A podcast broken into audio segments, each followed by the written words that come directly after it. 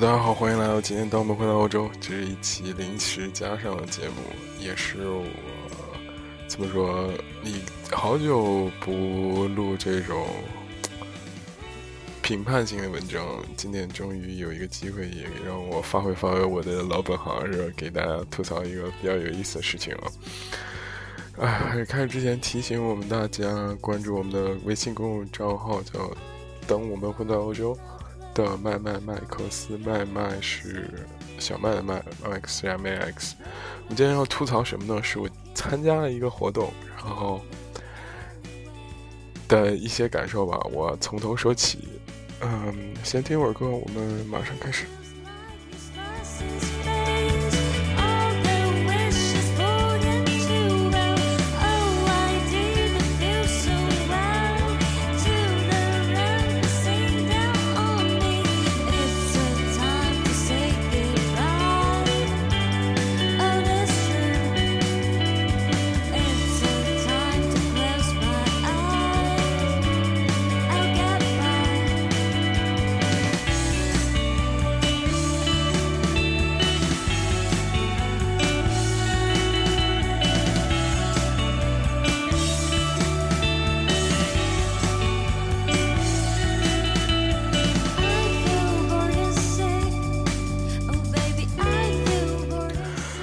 好的，我们开始。嗯，我们今天我今天参加的这个活动名字叫做“借鉴”，借是草船借箭的借鉴吧。听名字大家知道的这个活动大概讲的是，就是国内。如果大家看过一席的话，国外看过 TED 演讲的话，就是差不多类似的形式，通过分享你自己 idea，分享你自己的一些前一些现在做事情，来给别人一方面的启示和一方面的教育和真正有意义的一些怎么说有意思的分享活动嘛？国内的一席的口号是“人文科技白日梦”。然后 TED 演讲，大家肯定都知道，在各大学也有，也算是一种教育的另类形式。他每年都有 TED 大会或者什么之类的。然后他们分享主要也是在 TED 比较多一点，人文科技，然后商业，然后呃乱七八糟什么都有，基本上每个子集都有。然后。非做的非常好，他是始祖，然后国内一席基本上是 copy 他模式，找了很多呃名人来做。然后呢，我们这个借鉴的这个活动呢也非常有意思。这我了解到这个活动开始于就是我的加入了一些的荷兰当地的，比如说一些比较有意思的群，嗯，比如说荷兰摇滚小分队啊什么的。就是里面一直在刷一些，就是谁谁谁谁谁有有一个群主好像比较有名，叫 Mosquito，好像是文字吧，还是 Mosquito 是那个酒，我也忘了。反正就是他说他自己要做一个演讲 speech，然后我当时就啊不，他我今天加了他的那个什么，他的微信，然后我看他是一个音乐人，就是音乐的 organizer。就类似于就是那种带艺人演出的那种形式的一个，怎么说？他们标榜的很高大上的一个名字哦，叫做全球文化事务解决方案什么的 consultancy 的咨询服务什么的。我当时听了，我就说：“我靠，这个也挺炫的。”然后我觉得人家，人家就是确实带了很多这个欧洲很著名的。呃，后摇、小众还有重金属等一系列的乐队去国内，然后国内的一些乐队来欧洲巡演，比如说网文嘛，这个我很喜欢。网文有首歌叫《污泥塘》，我非常喜欢，也是国内比较有名的几个后摇。哎，你好，反正他是这个我第一次。听到这个借鉴这个名字的起源，后来相继的作为这个留学圈的老人，然后我就看见一些朋友在发这个他们的一次活动的这个讯息和一些所谓的这个就是那个朋友圈就开始刷屏，啊，就说他们那次活动是在阿姆斯特丹，然后我点开进去看了一下，那次活动我没有参加。我有人说他的，呃，怎么说？这个活动还是 organize，还有主题非常丰富，从这个屠呦呦的什么生物化学方向的一些。到金融，到音乐领域，到各个领域，反总之非常非常丰富。然后我一开始也是非常非常看好这个项目，然后那个整体上看上去，从他们的活动照片到一些来看非常之完美，对吧？嗯，然后我也非常期待他们有以下一次，因为那一次是因为一些活动，不是一些其他事情原因，我我没有参加成，然后我就特别想期待，就是能不能再办一些这次活动。没想到今天就有个机会，然后是在我们那个另外一个主播那个偏偏和尚那个领域，在这个爱因霍芬举办了一次这样活动啊，然后我们的这个。渐渐的，这个在夸完之后，就进入到他的槽点部分。首先，我先说一下，他们这帮这个组织者是一帮理工科的，怎么说？嗯，非常有背景的这些人吧。我说有背景是他们的专业背景，基本上都是理工科。然后从这个，我们先放一点音乐，要不然我感觉自己这个说的有点。这个什么？我从他那个中场休息时介绍自己他那个团队的时候，基本上全是 T.U. 戴尔福特的这一些，无论在读硕士、在读博士来做的一些事情吧。戴尔福特大学是一个纯理工的院系，然后男生女生反正基本上执行力非常强，我也是非常欣赏的。我先说一说他们这个整体团队的运营模式啊。说到这里，可能大家会比较迷茫、纠结，或者说我到底要怎么来表达出来？这是其实为后边做一个铺垫。嗯，他们这个团队有一个公众账号，有一些线下这种讲座性的活动。基本上我感觉主打是两块儿，这公众账号上通过来采集种子用户，他他说的种子用户，种子用户可以包，就是基本上他的描述给我感觉是可以包括任何一类的，就是你有一技之长的人，比如说你会酿啤酒，你你比如说你是金融学很很能把金融学讲很通俗的人，比如说你是一个心理学的人，可以讲一些关于爱情方面的故事。你都可以报名参加，比如说，呃，就是参加这个活动，然后你就成为他们的 speaker，他们的演讲者，不是这个 speaker，不是演讲者，呃，speaker 是扩音器啊，就是你就可以成为他们的演讲者，然后线下呢，他们会这是线上部分采集种子用户，然后发布一些公众平台消息，这就是他们线上部分，线下呢。就是是有这个讲座，有一点 O to O 的感觉，是吧？然后就是，好，我们回到今天的话题，铺垫这么久，大家可能我总结一下，好吧？到这儿我们稍微总结一下，给大家更清晰一个概念。这个借鉴这个团队呢，是通过线上的一一群大学生，或者是研究生或者博士生，有理工科这个背景的博士生，通过线上。采集种子用户，呃，收集这些人的一些信息，所谓的在你身边的牛人和一些有专业学术背景的这些人，来做线下这种讲座活动的这样的一个团队，给我的感觉是这样的。OK，我们总结到此为止，然后我们就开始说今天这个。我的感觉，首先他们选的这个地方非常酷炫，我不得不说，真的不愧是这个有学术背景的，而且很有逼格的一个地方。他选在埃因霍芬这个城市做他们的今年演讲最后一站。嗯，他选的这个演讲地点是一个旧废弃工厂改的一个巨大的餐厅。非常有逼格，然后那个装饰装潢天然的，就有一种那个北欧的气质。然后整个布景在这个工业的，就是这种废弃的基础上，又有一些设计元素加在里面。我说这个除了它会场场的布景之外，就是整个这个餐厅的布景，非常酷炫。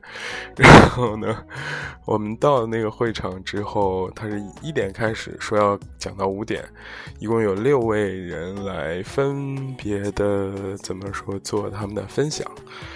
然后我们到这个地方，我当时进去我还是有一点点激动的，我就说：“我靠，真的不愧是这个。”怎么说？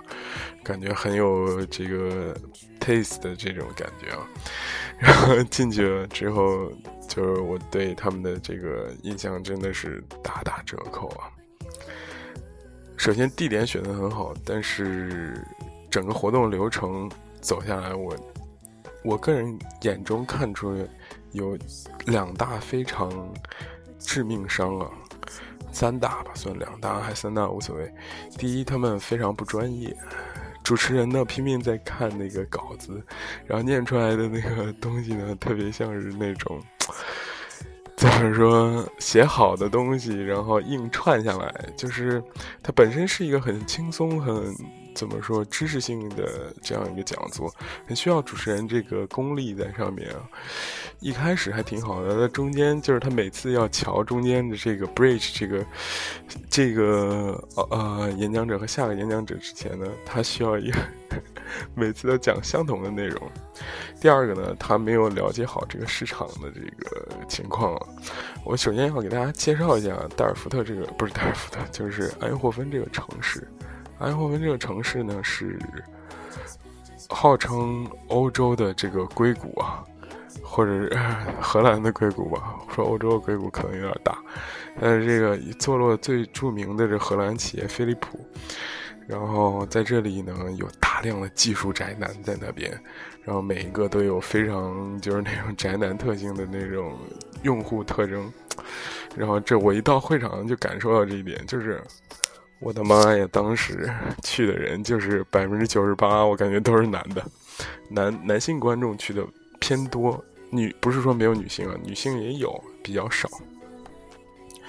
这帮这个男性用户呢，就有非常多的技术宅的特点，就是戴眼镜，然后打扮吧，明显是已经从这个平时的衣服里挑出了已经比较好的了。这个主办方呢，恰恰没有考虑到他们的主要听户、用户、听众或者今天的对象会是一帮技术宅，他们的这个流程呢非常理想化，这是我吐槽的第一个点。第第第第二个点就是说，他们没有考虑到用户的需求是什么。你想你在面对一帮技术宅，可能他们的学术实力和学术背景没有比不但比不比你低，可能还比你高的时候，他做出了这样的一。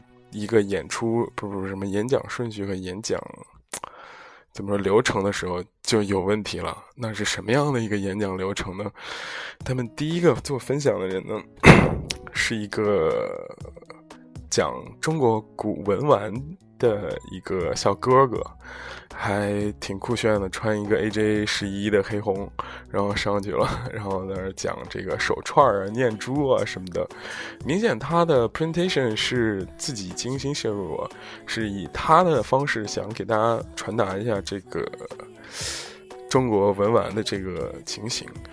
OK，那么问题就来了，嗯，我不知道这。这个是他的本身，这个资料库有限，就是人才库有限呢，还是怎么说？他这个主题首先，他他那个设备不怎么样，他投影机不怎么样，导致这个需要从这个图片读出的信息非常少。他是讲文玩，他想更多介绍不同文玩特征，但是我从图片上我基本上看不清任何东西。然后他讲解呢，用我朋友的话说，基本上是感觉是在电视购物上，就那种像给你推销这个东西一样，就是哎，这个东西啊非常屌啊，是从哪儿哪儿哪儿来的，会有什么什么功能，哎，这个最贵的可能有好几万什么的。我当时就乐了。你觉得这帮理工宅男，包括一些在这边工作的商科女，会 care 这个事情吗？OK，我。不采不不考虑它的 value，考虑它的附加值，说 OK，我可以当一个谈资或什么的。那我就特别想知道，这一帮人在这样恶劣天气里，信誓旦旦跑这么有逼格的一个地方，在荷兰那个舞台上，最后开场这你给我聊点这念珠手串、文玩那什么，这又不是老北京，你给我聊这个点在哪儿呢？反正一开始我就觉得，我就有点出戏，就是不是特别能进入在里边。再加上他当时场地呢，就不是特别巨音，这就是可能主办方经验比较比较少吧。他选的这个地方非常确实非常有逼格，然后就是导致，嗯呃，但是整体上看上去非常空旷。它是在一个废弃工厂嘛，非常空旷，那不聚音导致这个。回声很不是回响很大吧，但是就是反正总感觉嘈杂，我听不清他在说什么。我个人非常喜欢他的内容啊，他把星月菩提、什么金刚菩提，还有这个天珠啊、念珠手串讲的，按理说还是不错的，但是我个人还是发现。他们这个主办方团队没有对这个人做一些一些引导或培训。首先，他没有告诉我他是谁，就是我是谁。这个人一上台就开始说：“啊，我给大家今天讲一讲这个手串的故事。” OK，那你是谁呀？那我凭什么要听你来讲呢？你是多么牛吗？还是怎么怎么样？呃，或者有怎样的经历啊？你是有怎样的这个什么？这一开始就是他给我这个说服性不是特别强，这是我让我第一次出戏的时候。OK，我们再来这个第二位这个怎么说演讲者是一个心理学的在读博士，他演讲的内容呢，基本上就可以用一句话可以来概括，就是说，呃。女生在交往过程中更看重这个人的缺点，而不是看重这个人优点。就是这个缺点可能会导致他们分手或在一起。就是你缺点大了，肯定会导致分手；缺点小了，他们就可能容忍在一起了。就这么一个事儿。这这小姐姐虽然是已经念到心理学博士了，但是我在她 在会上溜达的时候，看到她走路内八的样子，然后就是那种羞涩的表情。然后下场之后和群众们互动的这个情形上，我大概能看出来，她估计她的实践经验和她的理论经验应该是比较 成反比的，你知道？唉，就是他讲了一个 deal breaker 和 deal maker 的这个事情，然后说了一些 deal breaker，就是说，就是所谓那些因素要导致恋人之间的这个分手的。这个 driver 吧，就是这个因素会导致恋人之间分手的东西。deal deal maker 就是导致他们可以牵手在一起的东西。但是这个东西很量化、很概念的，怎么说？讲了一通啊，然后，我们这个现场的这个技术宅和各个大拿就看不过去了。非常有意思的一件事情就发发生了。啊，他每个演讲有十五分钟，还有十分钟提问时间。提问的这个有两个人就站起来就说：“我也是学心理学的，我想问你一下，你说的这个事情呢，在能不能牵扯到另外一个理论？你觉得是什么会觉得怎么怎么？这个理论会会会就一我我翻译过来，他意思就是说，你凭什么说你这个事儿是真的呢？你凭什么说你这个理论是？”你怎么觉得你这个理论可以支撑这个结论能得出呢？基本上简单出来就是这样。我再换一种话说，就告诉你，这帮屌丝宅男们，包括我在内，从内心里是不认同，或者说觉得你说这东西吧，就是唉。就咱俩水平差不多，你凭什么站那讲，在那装逼呢？我就得在底下听呢，我就要得给你找点麻烦，你知道吗？这问题一出现了就可乐了，你知道吗？或者是在场宅男都想刷存在感，然后就特别可乐。我这一点不得不剖析一下，就是我们这大屌丝宅男的这个特征啊。我虽然已经说渐渐淡出这个圈子，但是我可以理解他们的心情，就是说，OK。我最佩服是谁呢？我佩服那些自嘲的人。谁？就是为什么说互联网精神就是屌丝精神呢？它是一个去中心化，这这个这这这这个怎么说？这个一个过程。屌丝心态就是我欣赏那些爱自嘲、非常有才学而且爱自嘲的人，就是我们的骑手是韩寒同志，对不对？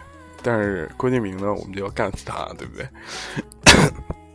所以大家学术背景差不多，学术的精神差不多，你也不是那种非常有突出贡献或者是技术就是碾压性的东西呢，那我就要再给你找点麻烦，或者说，那他妈你也没什么牛逼的，所以我也要问你一个问题，就要把你给问倒。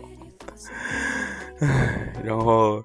这个我们这小姐姐这演讲者就给回答了，就说啊，这个通具体是通过什么来印证这个呢？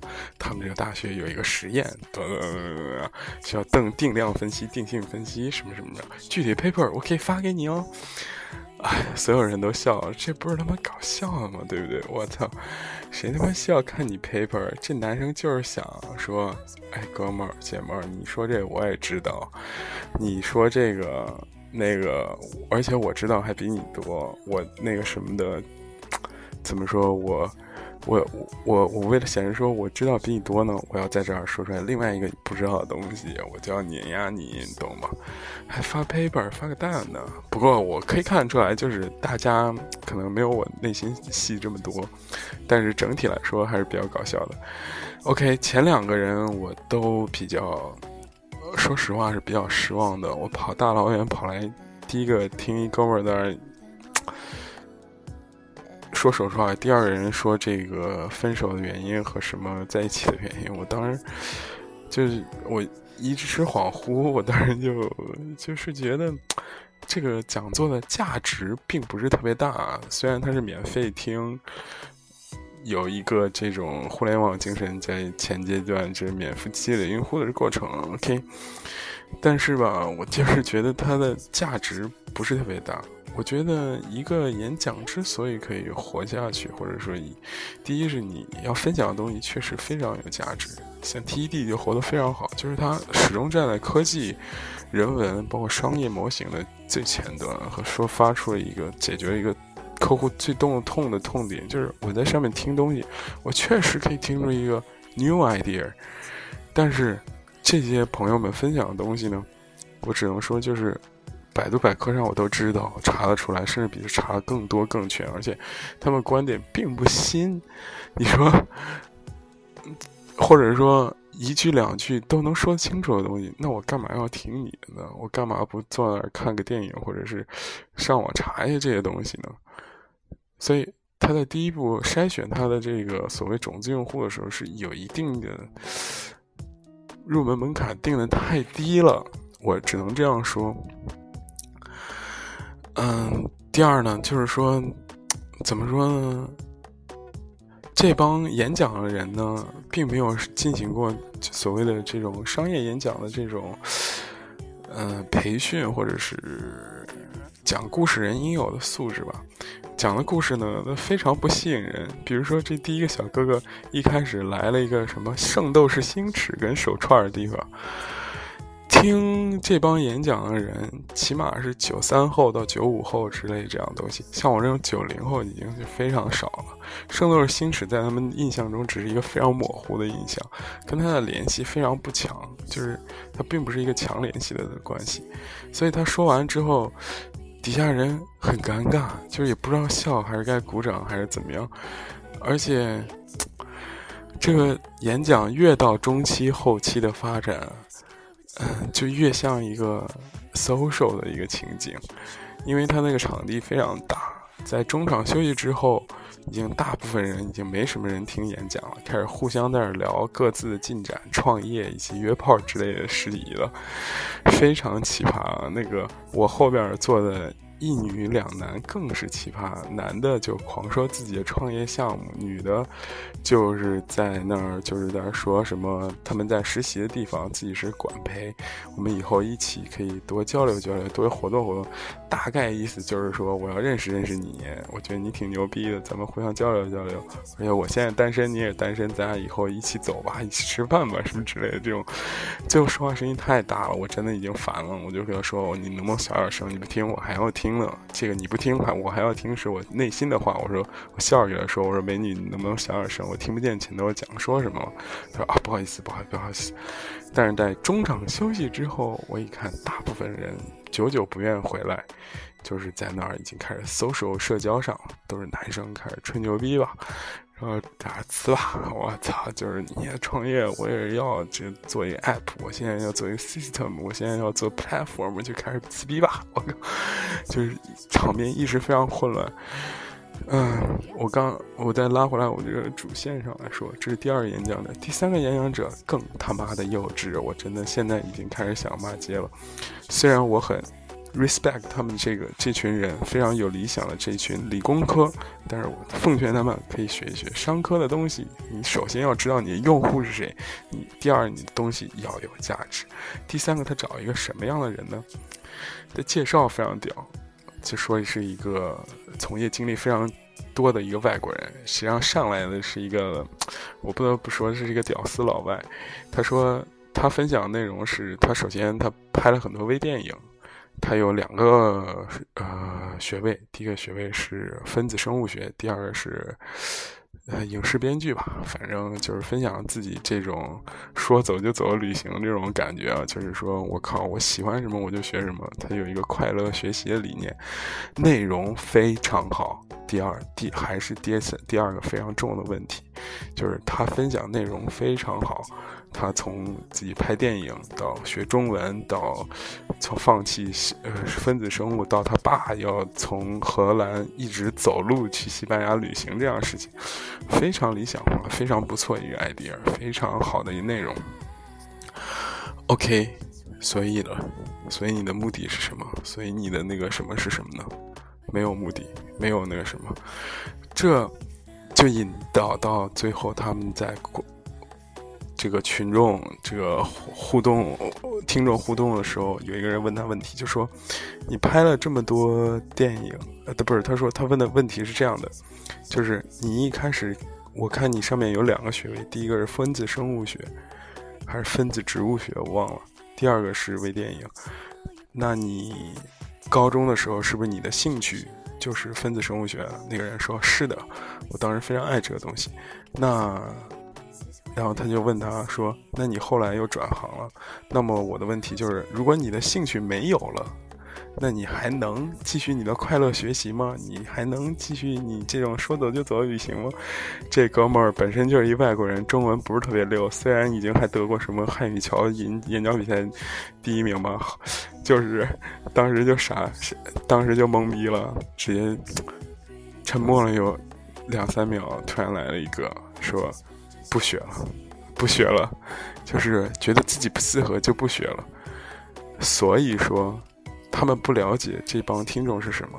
你在一个欧洲人，你在一个欧洲的高福利的国家，你是可以这样的。你底下听你演讲这帮人，我操，家里他妈花了几十万。十几万到几十万，没有奖学金的人，把生活费、背井离乡，那么大学压力，你给他们说你要快乐学习，你要，你要这个跟着兴趣走，你要那个想学什么就学什么，不想学什么就不学什么。他妈，你觉得这帮人会听你吗？除了骂你傻逼之外，就就没有任何点了。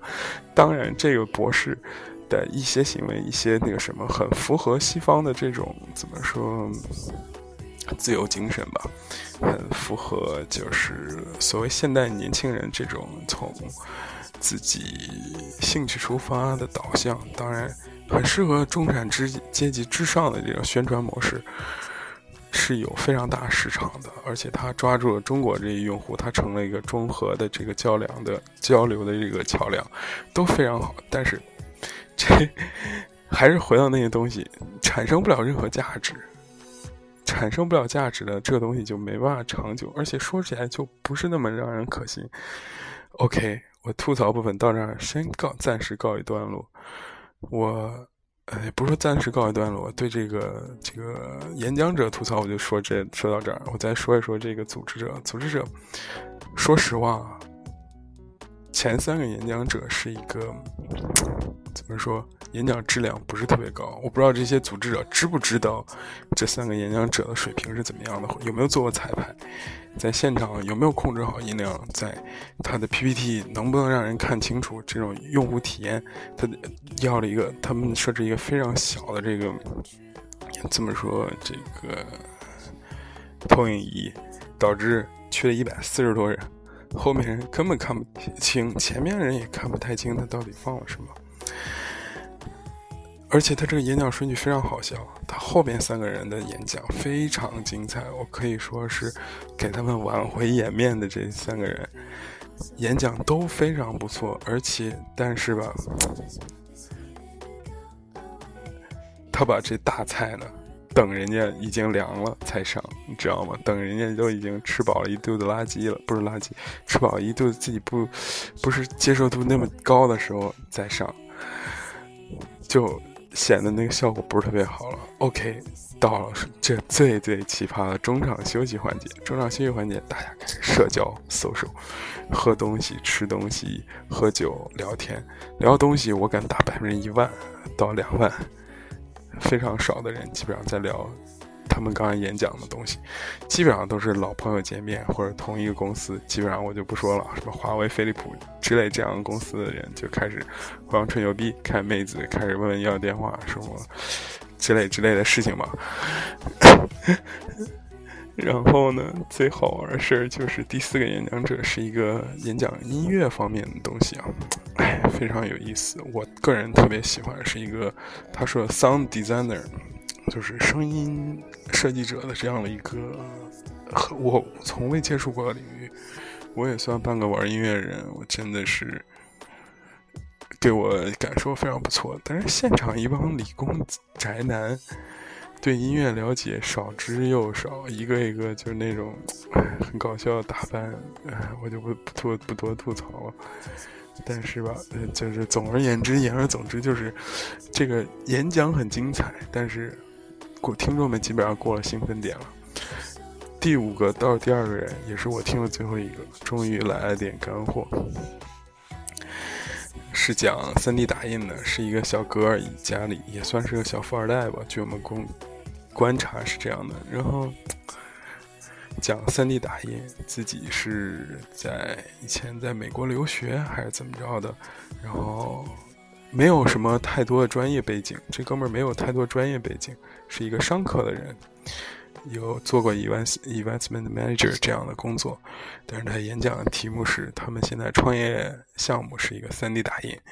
OK，那么问题来了，你底下听的这帮人，我操，不是在飞利浦做 lighting，就是在飞利浦做 healthcare 的，就比如说那个我们的偏分和尚做。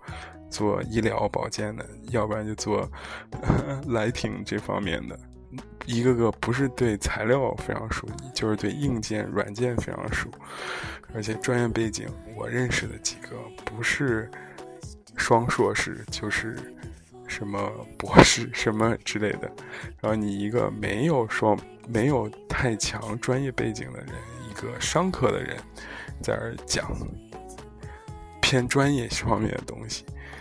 我操，就是这小哥确实是一个不错的这种 leader，或者是嗯，怎么说，嗯，演讲者吧，speak 呃 guest speaker 这种感觉，guest lecture 这种感觉。但是我就可以想象底下的人基本上就没有几个人在听，但是出于这是一个大型 show 和装逼的。环节，大家纷纷拿出照相机照一照这个大工厂的背景，照一照我在听课的这个讲解，偶尔隔三差五听一听这个东西，然后再跟旁边妹子聊聊天，基本上这个故事就结束了。OK，我今天虽然吐槽了非常多这个，嗯，荷兰的一席吧，荷兰的嗯泰 TED 演讲，而且是我们华人举办的。我个人非常敬佩他们这个这种理工科人的这种行动力非常强的这种感觉，就是说干就干，说弄就弄。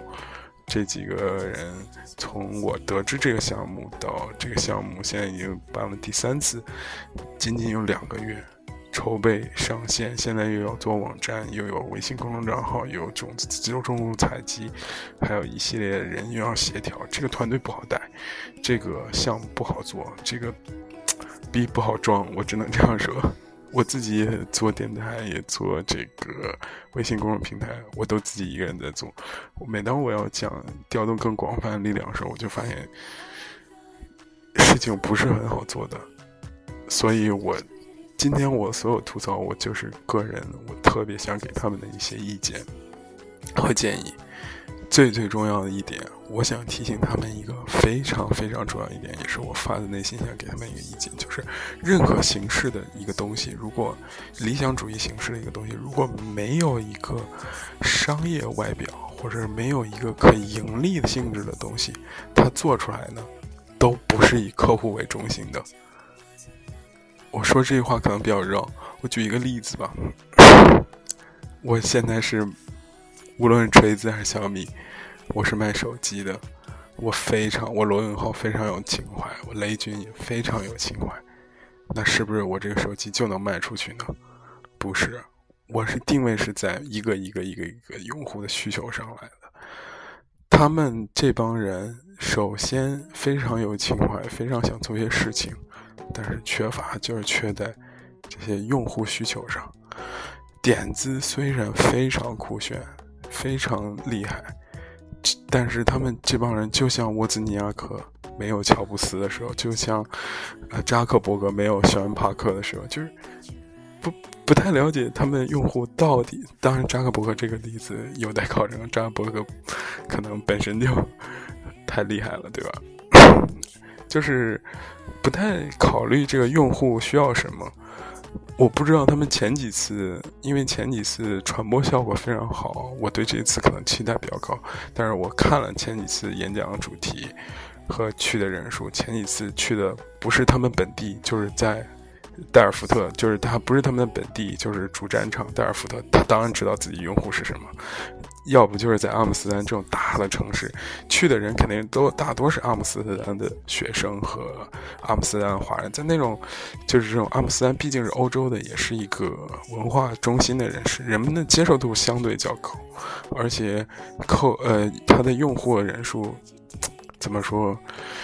对这个期待可能也没有那么高，所以它传播效果很好。就是说，哎，这个东西一出来，OK，大家都说好，都说好。但是他到安霍芬，这东西就玩不转了。安霍芬，首先我给大家说了，是一个这个欧洲的硅谷，对不对？科技人才比较多。那你这个东西是不是要根据相应的要调整了？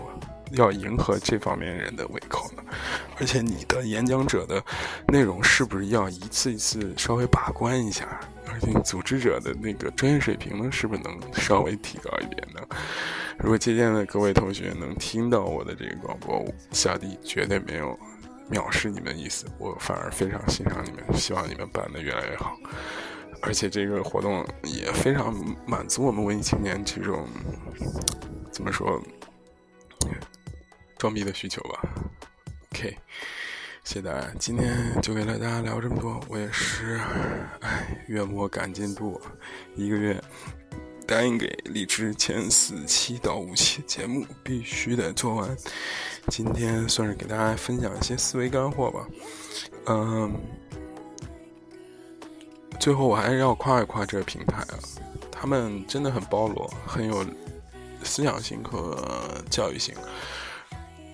人的 taste level 也非常高，而且团队看起来很专业，但是缺少就是抓客户需求和抓这个怎么说更精细一点嘛，更成熟一点，可能做多就好了。嗯，国内我所得知的就是可盈利性的这种演讲并不多。之前申银就是逻辑思维那个制片人做过一个怪杰，做着做着也做不下去了。包括一席现在好像也更新的比较少了，可见有情怀的东西并不是一个成熟的商业产品。但是像 TED 这种就可以成功，它成功的原因之所以是在美国是在一个大众教育的背景都非常高的一个情情况下，就是你在这种，而且它提供的东西确实有价值。嗯，比如说国内一些提供的东西，大多数人文科技白日梦。有价值的只有科技、人文和白日梦，不说没有价值吧，就是价值多于就大价价值就是怎么说呢？情怀多于价值吧，啊！但是我们看 TED 演讲就非常有内涵。它成为一个真正的公开课，免费的公开课，让人们得知现今最先进的东西是什么。从埃隆·马斯克到，呃，等等一些名人吧，我现在只能记得埃隆·马斯克是吧？我的偶像是吧？硅谷真正的新一代传奇。希望大家可以喜欢我们节目嘛。我仓促录了，没有按照时间线来说，而且我今天身体有点不太舒服啊，然后可能中间说了太多，就是很费脑子，我自己也理解不是特别清楚的话。反正希望大家能够喜欢，谢谢。欢迎关注我们的微信，然后点赞、转发、评论，对吧？我们这个平台。今天还被偏门和尚说：“哎，我觉得你广播平台比他们平台都强，哪里哪里，人家都是博士硕士的，是吧？”谢谢谢谢。哦，不知不觉录四十多分钟了，也是对得起，也算给你们打个广告吧。谢谢。